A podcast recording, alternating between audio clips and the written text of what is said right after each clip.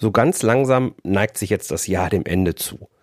Und das ist dann eben auch die Zeit, wo eben viele Forecasts erstellt werden, wie das Jahr denn wirklich so ausgehen wird. Unter anderem, um am Ende darauf aufbauend auch eine Planung fürs nächste Jahr zu machen.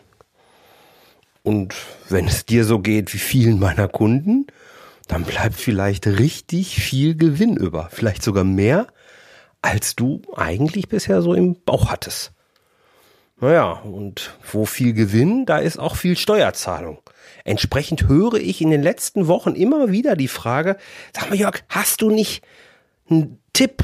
Welche Möglichkeiten gibt es denn, um den Gewinn vielleicht jetzt noch nach unten zu treiben, aber eben bitte möglichst sinnvoll? Boah, genau darum kümmern wir uns heute.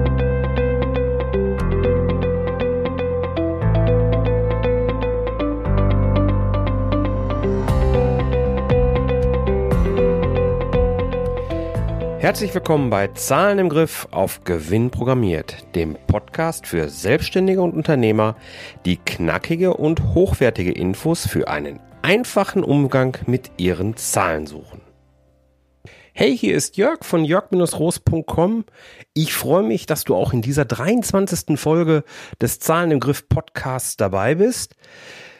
Du weißt ja, dass ich dir mit diesem Podcast eben auch helfen möchte, dein Business auf Gewinn zu programmieren, indem ich dir eben auch hier zeige, wie du jederzeit deine Zahlen im Griff behalten kannst und ohne vorher trockene BWL-Theorie studieren zu müssen.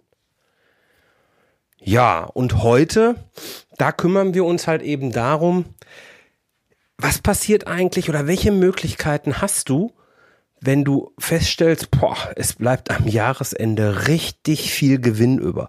Das ist ja einerseits cool, aber andererseits zieht das auch viele Steuerzahlungen oder hohe Steuerzahlungen nach sich. Und da möchte ich ganz gerne mal ein paar Gedankenanstöße mitgeben. Was können wir denn hier unternehmen? Aber bevor wir jetzt in die Thematik einsteigen, ist mir eine Sache noch ganz wichtig.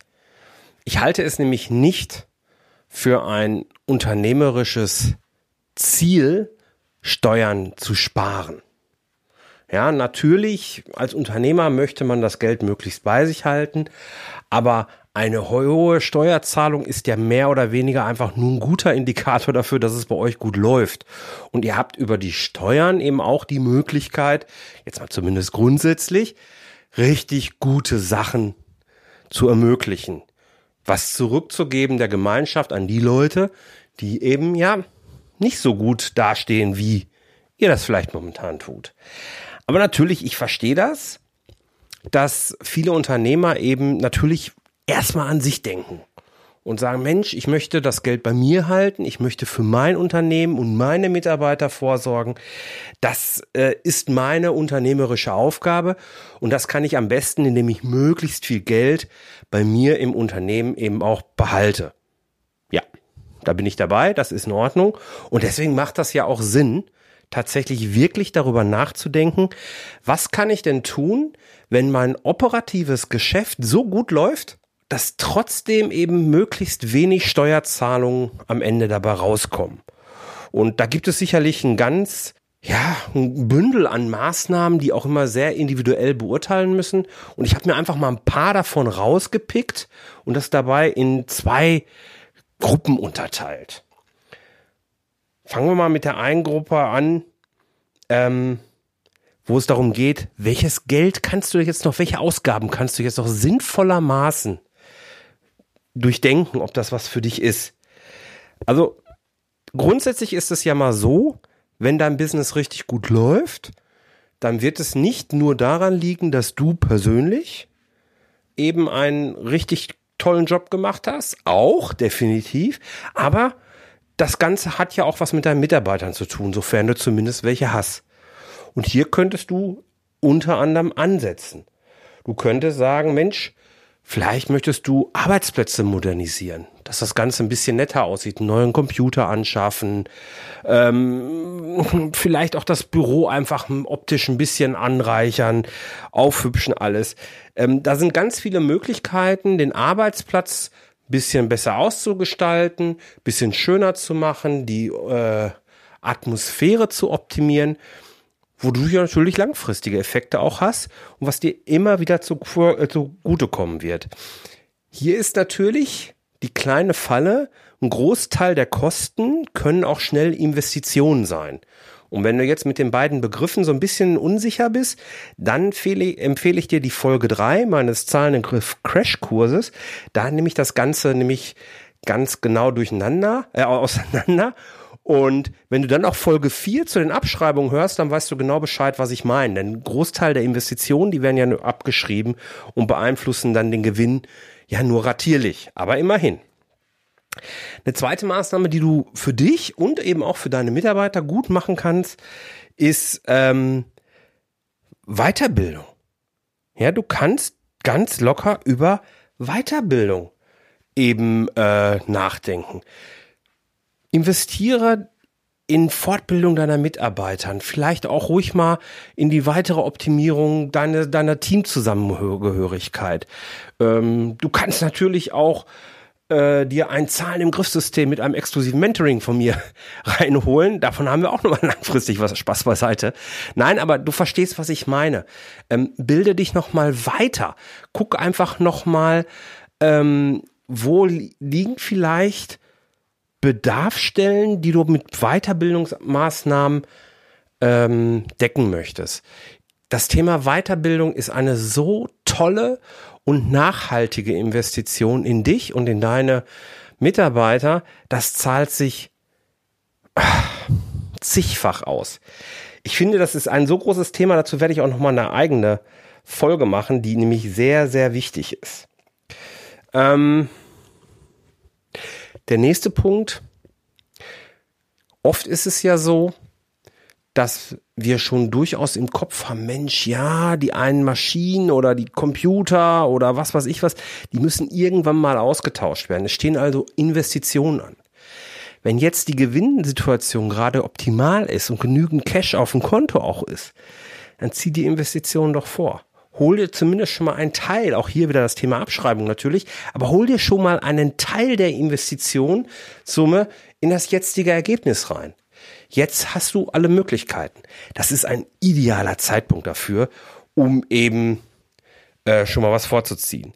Und was ich auch ganz großartig finde und steuerlich eben auch natürlich interessant ist, sind Spenden.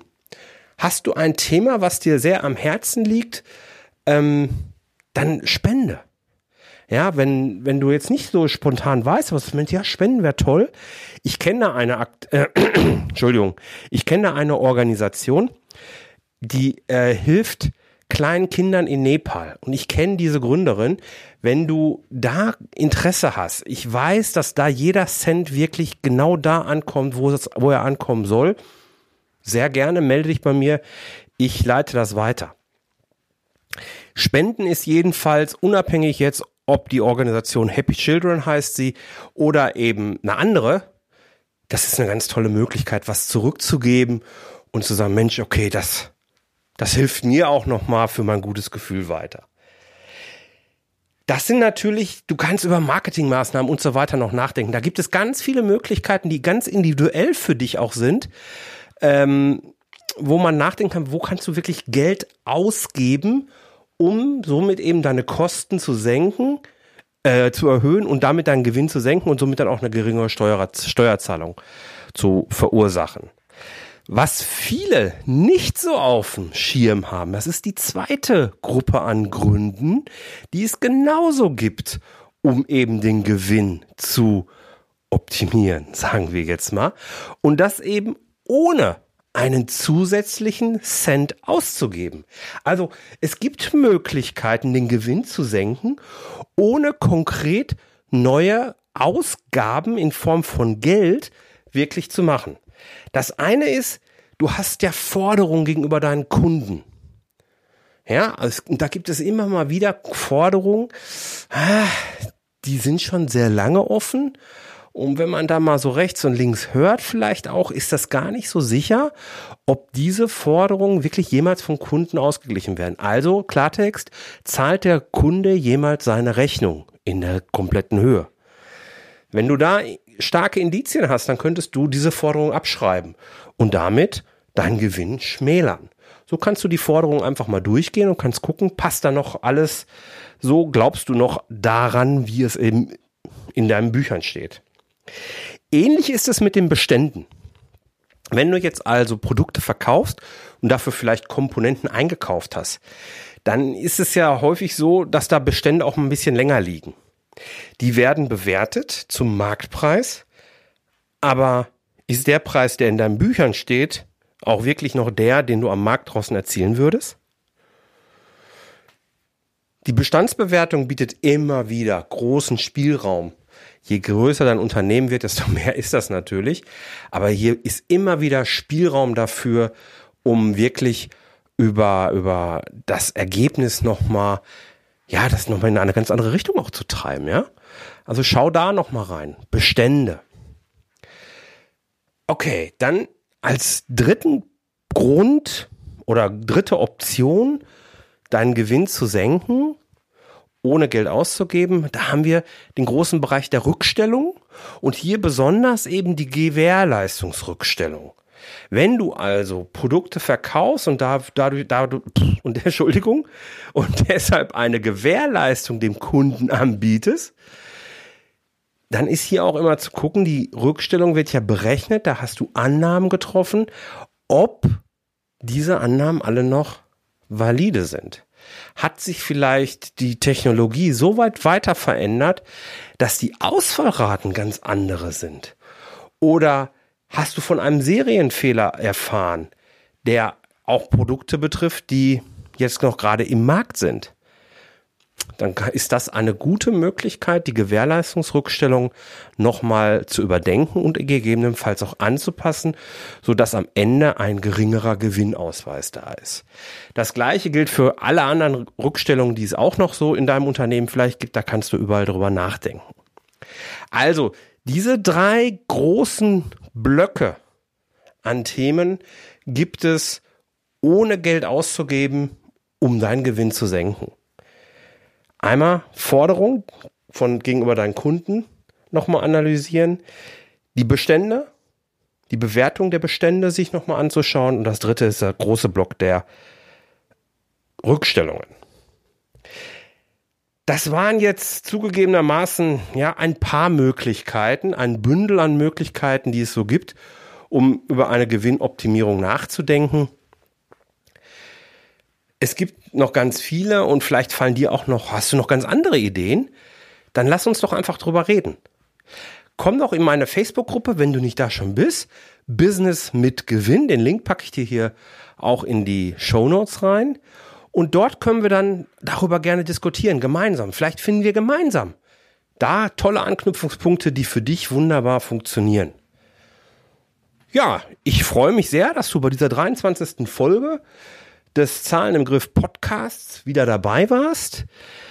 Die Shownotes zu dieser Episode findest du wie immer in der Podcast-App deines Vertrauens oder unter jörg-roos.com slash 023, wo ich dir alle Links, die ich diesmal angesprochen habe, da waren ja einige dabei, eben auch nochmal aufführe. Und ja, ich würde mich freuen, wenn du nächste Woche wieder dabei bist. Alles klar. Alles Liebe, dein Jörg. Danke. Tschüss.